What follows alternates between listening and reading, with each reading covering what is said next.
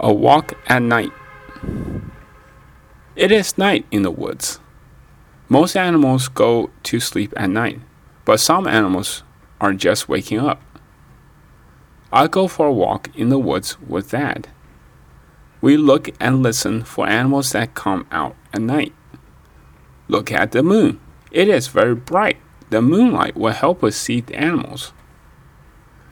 Listen to the hoot, hoot of an owl Look, there it is. The owl is up in the tree. The owl's yellow eyes shine in the moonlight. Now look up at the sky. Bats are flying here and there.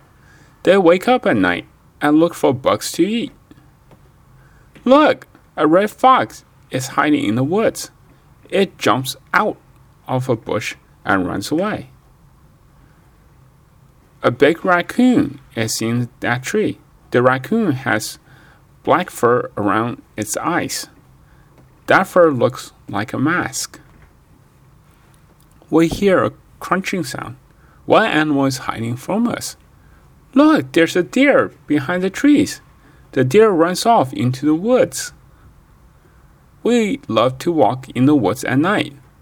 But now it is time to go home. It is time for us to go to sleep.